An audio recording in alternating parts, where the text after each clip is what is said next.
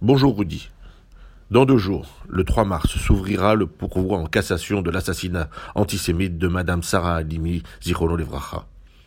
Cette femme juive de 65 ans, mère de trois enfants, médecin, puis directrice de crèche, rouée de coups puis défenestrée du troisième étage de l'immeuble du 11e arrondissement dans lequel elle habitait. Le criminel hurlant J'ai tué le shaitan en arabe et Allah Akbar.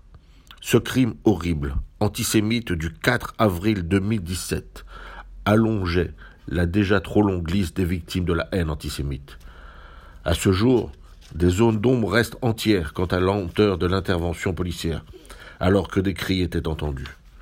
Mais ce crime est bien plus qu'entaché. Il est un scandale judiciaire.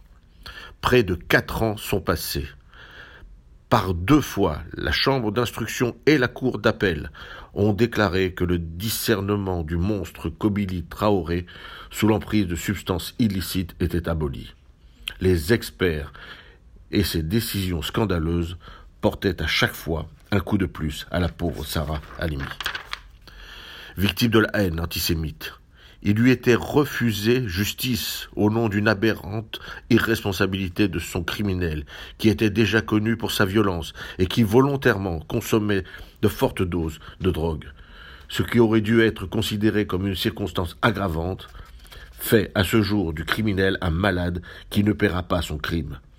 Dans deux jours, la Cour de cassation aura l'occasion de redonner à la justice son sens, et nous espérons tous pouvoir enfin permettre à Sarah Halimi de reposer en paix, elle qui a tant souffert sous les coups de son assassin, et dont l'âme attend que justice soit rendue.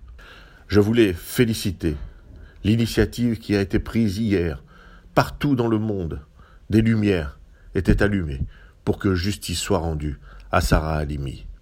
Prions, espérons, et que justice soit faite. À la semaine prochaine.